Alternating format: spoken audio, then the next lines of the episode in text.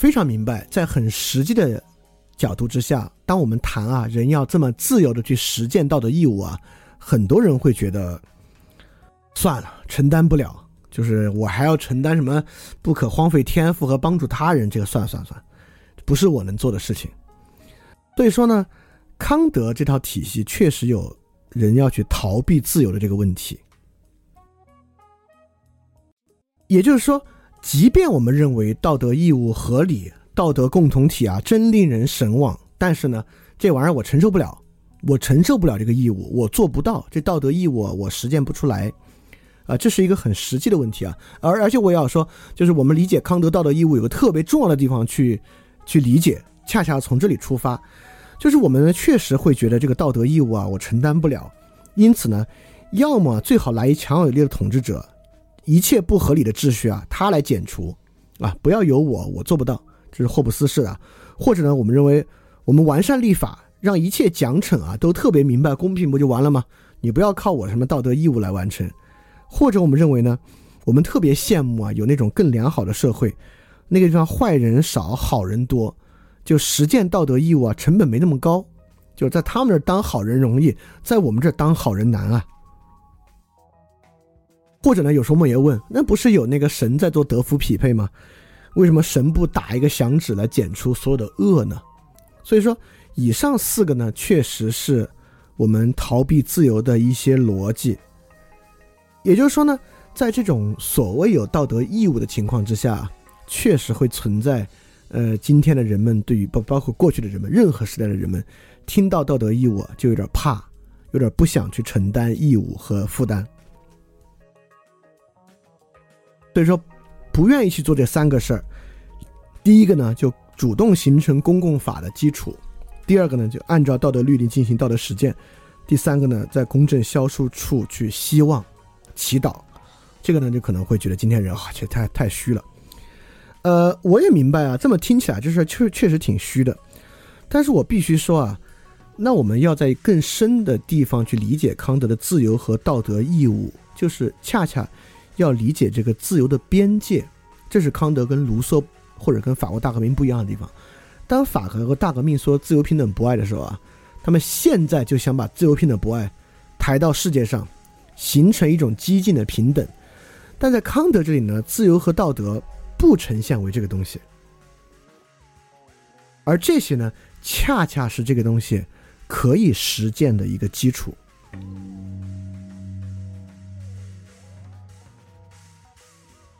这里我想说啥？是想说这个，就是我们知道啊，康德在论证自由的时候呢，那个自由是一个理性的想象，那不是一个知性可以把握的对象。所以说，之前我们就说过啊，那个自由是论证出来了，但那个自由具有什么性质呢？我们一无所知。尤其是那个自由在经验之中具有何种性质啊？我们其实也是一无可知。所以说呢，道德啊是不可能让我们知晓自由在经验中的实质的，这是不可能的。道德呢，也不可能来指导和影响经验世界，所以道德义务啊是并不影响经验世界的。这话的意思绝对不是说好脑子里想想道德义务就行了，平时该干嘛干嘛，不是这个意思啊。也就是说，我们回过来看道德律令，其实道德律令都是一些消极的律令。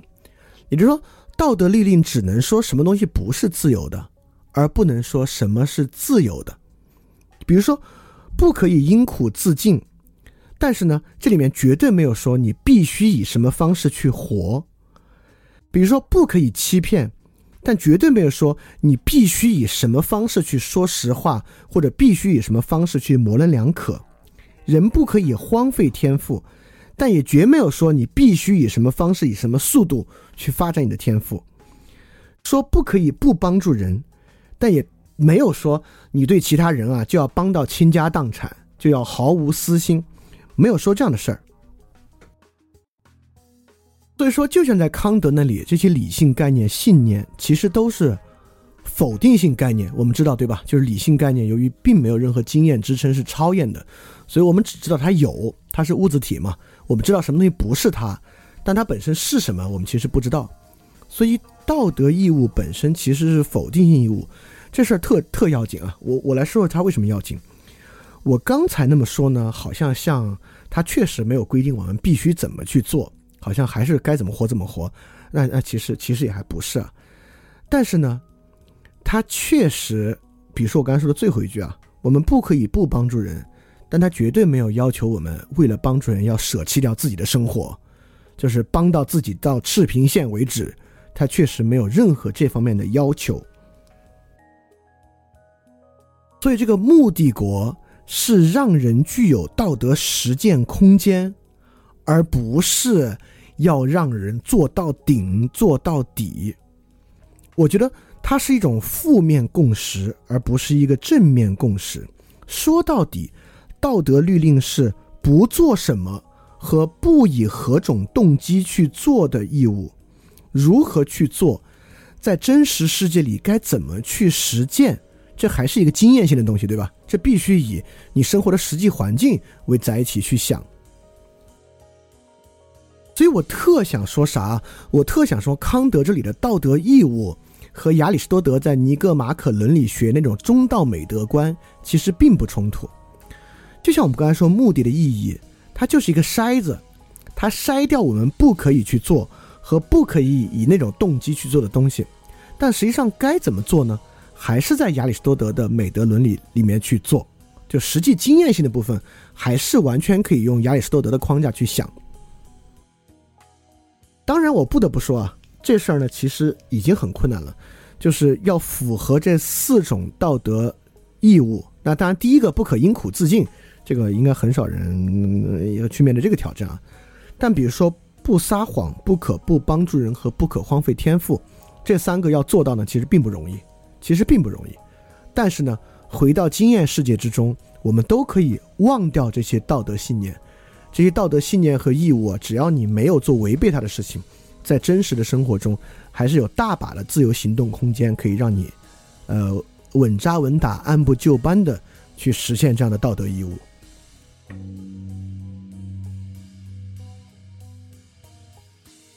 所以，康德的这套道德理论啊，他依然从世界中来，最后要回到世界中去。就是道德的内涵呢，完全在经验之外；亚里士多德那种美德的内涵呢，才在经验之内。所以说我最后怎么去评价这个目的国和这个，呃，理性理智世界啊？这个理性道德世界啊，其实像是一个清洗池，就我们从世界中来的东西啊，在这洗干净，把洗剩下那玩意儿投进世界中去。它为什么是负向的？就在于它其实是一个清洗池。我们从先验资讯论往上是有一些普通道德的。就比如说正义啊、公正啊这些我们可以感受到的，比如说有人钱比我们多，某种程度上在道德上就有瑕疵，这事儿是真实存在的，确实存在。因此，进入康德这种道德义务观呢，它变成一种纯理性的道德，纯理化，变成所谓的道德形而上学，就在康德这里的四个道德律令。那四个道德律令呢，就变成一些不可做的事儿和不可以某种动机去做的事儿。因此呢。它是帮我们纯化我们的目的，纯化目的呢就只有两个，就是分别这里黄色的括号和蓝色的括号。纯化之后的目的呢，就是人本身作为目的。最后可经验的部分是啥？就是道德感的内部显象，尤其是你在做违背道德事儿的时候，你的罪感，就是这个是你在清洗池中洗剩下的。那第二个呢，你应该去期待的呢，就是纯粹知性对象，就是那个德福匹配。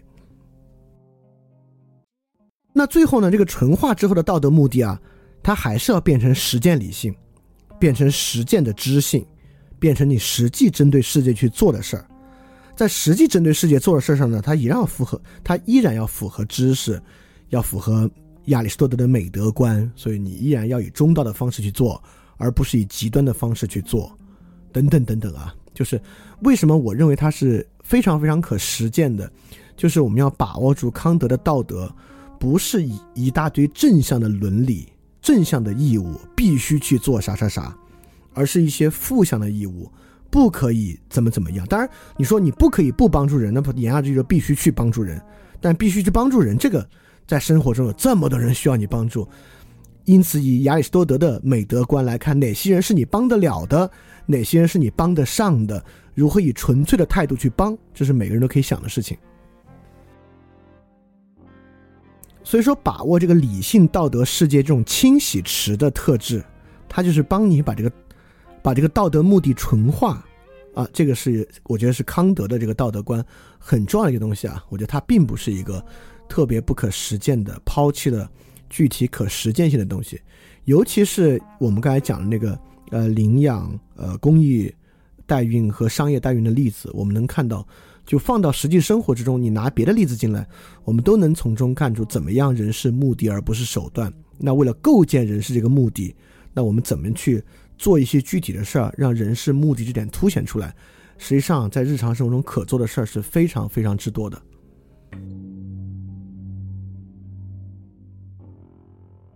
对，最后总结康德那三个问题：人能够知道什么呢？就是实然问题啊，就是知识、先验感性论、先验知性论。这是所有人可以知道的东西。人应当做什么呢？这是个因然问题啊，就是应当排除不符合道德义务的目的和动机，这是人应当做的事情。人可以希望什么呢？人可以希望在经验之外存在至善永恒的德福匹配者，来完成世间的德福匹配。这就是康德道德理论和法权理论的一些基础和基石，就是希望通过这个呢。我们来发现，能够在人与人之间达成共识的道德义务，以及脱离经验性、脱离社会生物学的道德可能是什么样的，以及我在里面举了很多例子啊，来说明实际上我们心里是特别认这一套的。就比如说，你要觉得这个商业代孕很不好，因为商业代孕，说实话，从这个资本主义角度，从修魔的角度，你钱给够了，他愿意来做的话，没什么不好的。但为什么不好呢？包括如果我说那个赞助和那个打赏的区别，你觉得这两个词不是语言游戏，真有区别？就这就是康德的意思。这套东西啊，不需要道德专家告诉你，每个人从世俗道德往上理论化都能够感受到道德义务的真实存在。而基于这个呢，我们可以达成真正重要的道德共识，并在道德共识的基础之上，做出超越经验性的道德行为。这个呢，就是很重要很重要的事情了，因为这个可以帮助我们解决那种经验性的道德在经验世界中被锁死的情况，导致无望的情况。因为一旦人进入无望的情况，人就会没有任何动机去做道德之事。而在康德这个地方呢，我们既有共识，还有这个人可以合理的希望，并这个希望返回来呢，人可以应当遵守道德义务去做事儿。好，这是我们这期要讲的，这期主要把康德这个框架讲明白。那么下一期呢，我们就讲罗尔斯、哈贝马斯为代表的二十世纪承袭康德这一套观点的，就是离我们生活更近一些的实际的道德理论。当然，你如果今天理解了道德义务，理解了人是目的不是手段，理解了目的国和道德与法权的关系，这这套框架，那之后听罗尔斯和哈贝马斯，当然你就能够理解的更好一些。那 OK，那我们今天要讲就这么多啊，我们来看看大家有没有什有没有什么问题要问。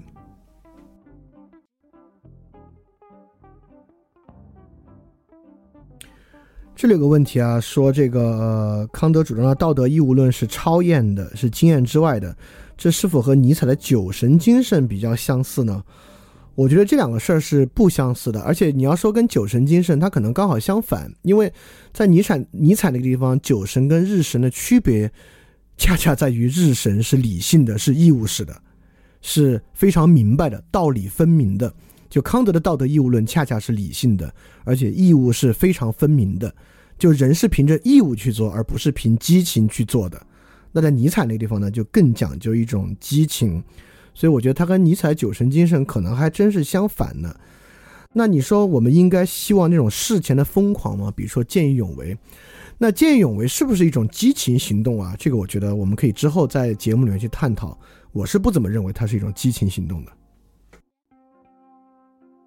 啊，这个问题说，善意的谎言往往基于不伤害他人，模棱两可的说法又难以让别人相信。如果我不说谎，就会必然导致别人受到伤害，我还要不说谎吗？呃，按照康德的道德律令来讲呢，因为受不受伤害这事儿是一个经验领域的事儿。所以说，如果你认为他人不受伤害呢，那这就是把他人当做手段了，就他人是为了不受伤害。所以有时候呢，你看我们对他人坦率啊，他人未免要受伤害，但是让他人坦率受伤害呢，恰恰是有时候我们会说这是为他人好，对吧？尤其是你把他人当目的看待的时候，你有时候会说一些谎言，呃，说一些实话，呃，即便这个实话很伤人，我们老说忠言逆耳嘛，不就是这个道理吗？所以我觉得按照道德律令来讲啊。确实，如果说真话会导致别人受伤害，那按照康德的角度，你还是应该说真话的。这个问题啊，说有没有可能不依靠完美的制度设计，不管是经济啊、体系啊、法律啊、公共教育啊，仅仅依靠每个人的自律和本能，就达成社会良好的合作秩序？这个有一点点那个纯自由主义的想法，纯自由主义就是很少干涉，呃，只要让他们有这个财产保全就行，财产保全是唯一要干涉的地方，其他干涉尽量少，都可以实现，啊，但我觉得这个是不可能的，呃，这个问题呢，我们到理想国那里要去说，因为这个问题呢，其实是最佳政体问题，这个最佳问最佳政体问题，恰恰要回答的第一问题就是政治性的必政治的必要性。政治的必要性啊，就是在说这个人造制度的必要性。这个人造制度的必要性有很多基本的原因导致啊，我们可以简单说一下。那在我们讲自然法权的地方已经讲过了，对吧？也就是说，在自然状态之中有解决不了的问题，所以我们必须设计好的政治制度、经济法律制度。在康德这里呢，就是因为人的意志是有限的，人要有无限意志就实现了。恰恰是因为人的意志的有限性。因此呢，这个道德律令才必须变成道德法权来实现。因此呢，如果我们承认人理性有限、意志有限，而通过教育去提升理性和意志，不可能达到无限性，而再加上资源的有限啊，我觉得基本可以推出政治制度是必要的这么一个观点。这有个问题啊啊，一看这同学最近在读笛卡尔的错误啊，挺好。他说达马西奥。躯体标记理论强调人在行动前情绪的重要性，这是否证明了康德想通过理性来实现那个自我立法性是不可能的呢？首先啊，前情绪标记是不是能够完美的还原人的行动动机？这是神经科学的一种尝试，但这个尝试是不是已经能够完美的证明人的行动动机来源于此？时间的前置特征会不会代表它是一个完备因？这还有非常非常遥远的路要走。那同样，人除了躯体的情绪标记之外，在背外侧前额叶，实际上呢还有算计的标记，对吧？那个地方人的中枢，实际上它要在扣带回那里形成综合，所以这个东西啊，在我的观点之上啊，神经科学不可能得到人动机行为的还原。所以说，与其从神神经科学角度去找到完备的解释，说实话，我更相信康德从二律背反上推出的人的自由的必然性，这个也符合我们每天的自我经验和我们的社会经验。就人还真是有自由性的，就人可以明显的 A 也行，非 A 也行，前后矛盾差异很大。所以这个条件之下呢，我，呃。我我尊重神经科学在这个角度的探索，但不认为神经科学可以真正得出这个答案。我更相信，呃，这个思辨哲学的推理。呃，这里说为什么只有四个道德律令？他们是从何推出来的呢？康德这儿呢？康德认为就四个道德律令，对自我、对他人，呃，必须的、额外的。但是呢，在康德这个思路之下，确实有很多很多啊。就比如说这个罗尔斯的这个无知之幕。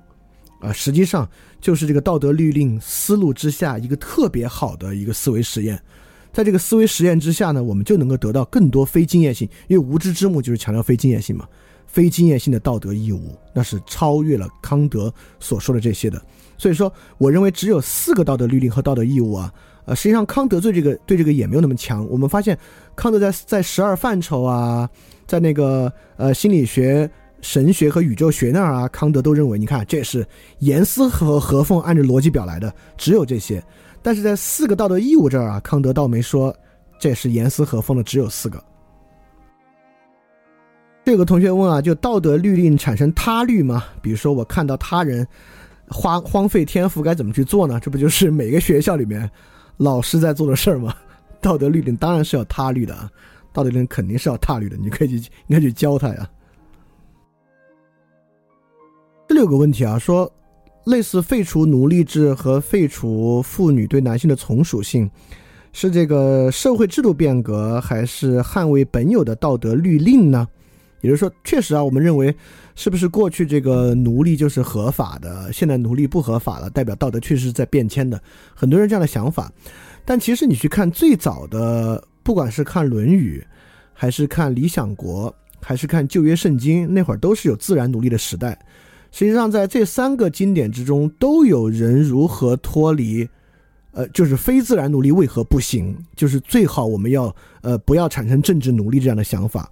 实际上，呃，奴隶制作为一个不道德的事情啊，尤其是非自然奴隶作为不道德的事情，在之前的就是在轴心时代的典籍中就存在了，所以我不认为针对奴隶制能看出前后有道德变迁的问题。这里有个问题啊，说人是目的而非手段，在查拉图斯特拉如是说里面也表述过。这说明这个他们在某一点上是共通的嘛？就是可不可以说一下尼采和康德哲学的相同和不同？那不同太多了啊！就是尼采是讨厌这个道德义务论的，但是相同点有一点是很像的。如果非要说像的话，我认为尼采和康德在自我理性立法性上很强。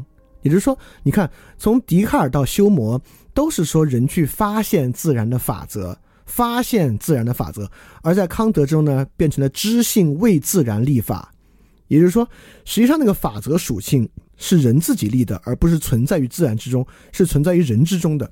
这个跟尼采重估一切价值的内在核心是很像很像的，就是我们过去这个道德观和价值观，尤其是古希腊，呈现为对于存在于宇宙之中的必然的、不变的、静止的、永恒的规律的把握。但在尼采这这个没这些东西，就是这个是一种自己对于自己认可观点的树立，就是重估一切价值嘛。在这点上和康德的知性为自然立法不完全相同，但是这个思想理路之上是有很大的类似性的。啊，这里有个问题啊，说很多时候是目的还是手段并不重要。重要的是，在这个过程中是否真的促进某些好结果的持续发生，不是吗？比如说知识付费，带有目的性的自立才会促进这些行为的发生。你看，这是典型的道德的功利主义论，就是带来功利好结果的，就是道德的。那如果这么说的话，那马云爸爸前两天说，商业就是最大的公益，因为商业带来财富、创造就业、让社会可持续发展，难道商业不是最大的公益吗？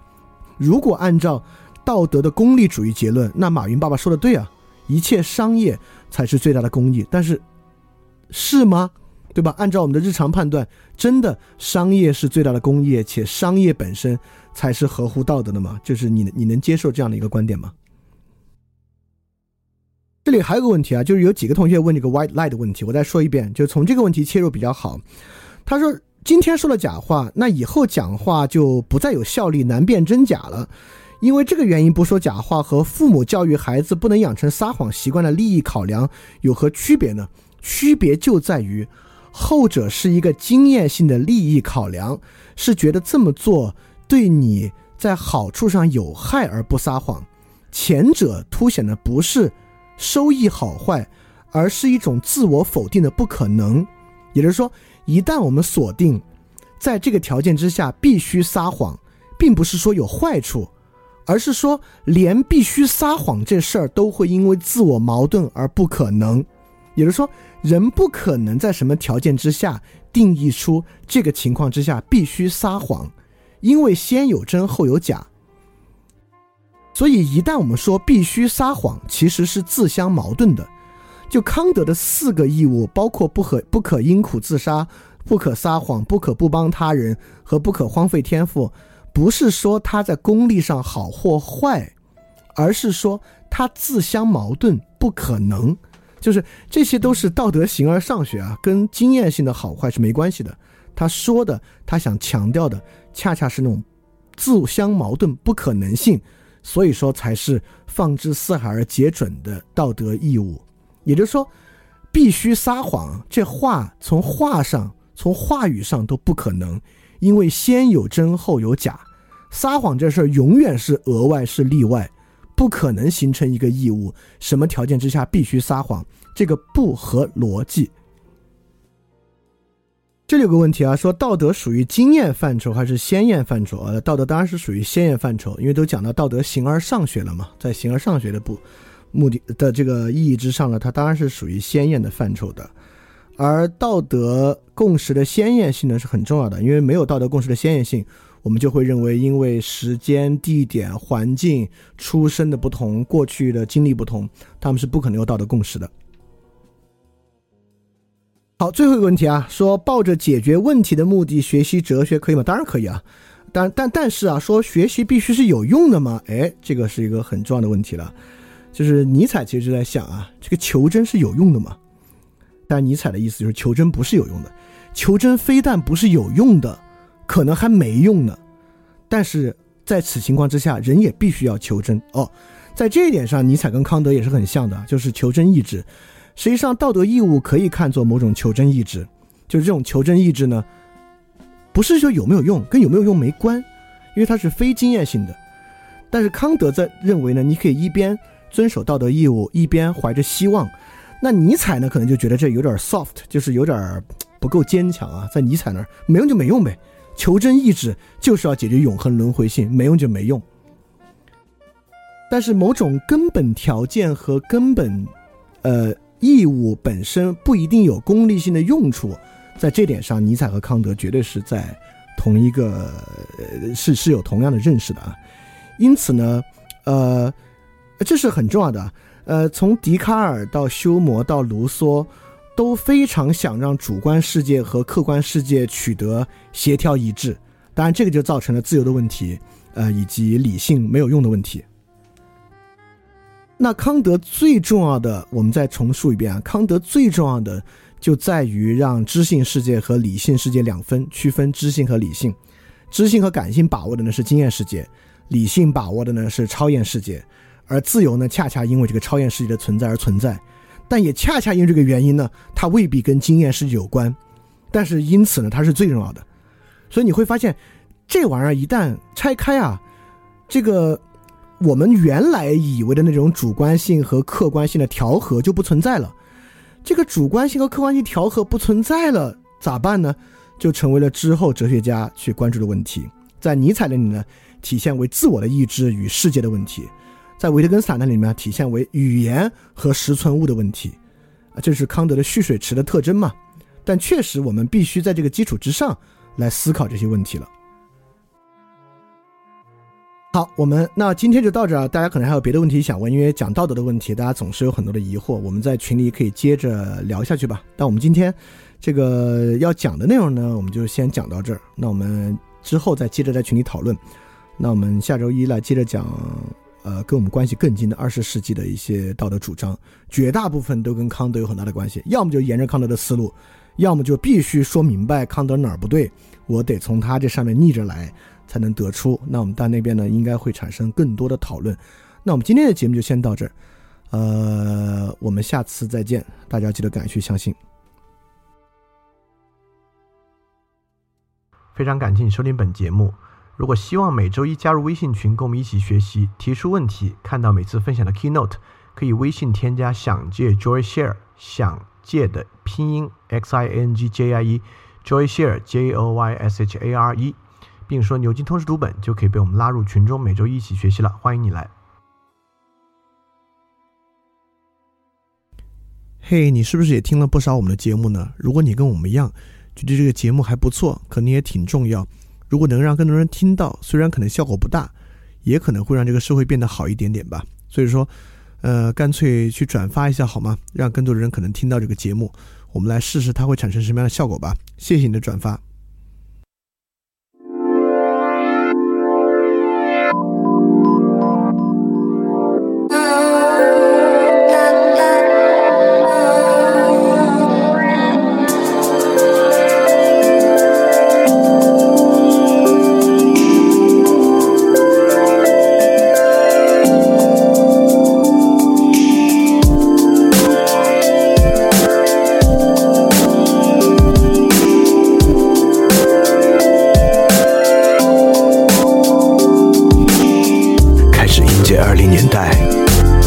发展顺利，颁布新风尚禁止等待，可他考虑全部的功力聚焦现在，悬上身深思熟虑加速倦怠。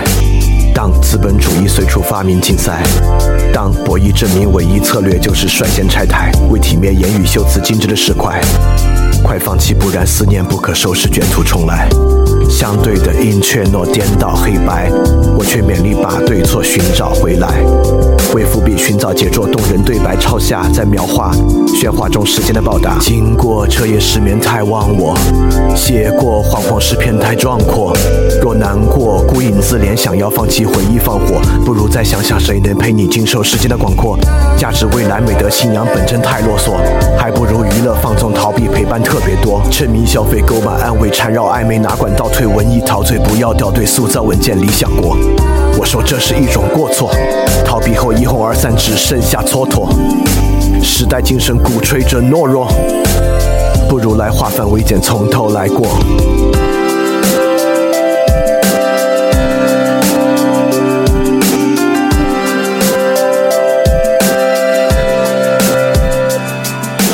他半夜上阳台。才发现太难说爱，迎合着虚空的节拍，透支他稀薄的将来。他半夜在忘怀，想回避极难解的伤害，却只能对痛苦放开，接受一切，然后继续等待。等待是种脆弱姿态，内心澎湃，但却只能雪藏期待。接受那结局在你能耐之外。还不能因此担心只会失败，说要保证必然成功都是一种虚妄，它让人专注危机，只想将其全部避让。谁能抵过教育蔓延内源的巨浪？不如来持守信念，和我歌唱。他半夜上阳台，记得他全部的可爱，不管他惊喜何在，只等待时间的前来。他半夜在感慨。人轻易触目的伤怀，恐惧症无所不在，如何能对待等待？他半夜在阳台，自在练习对白，寻找等待蕴含的姿态，将原因全部解开。他半夜在感怀。回到有时间的时代，只对美和声仰赖，不管他何时再来。相对的一切都颠倒黑白，我却勉力把对错寻找回来。为伏笔寻找节奏动人的对白，抄下在描画喧哗中时间的报答。经过彻夜失眠太忘我，写过惶惶诗篇太壮阔。若难过孤影自怜，想要放弃回忆放火，不如再想想谁能陪你经受时间的。广阔。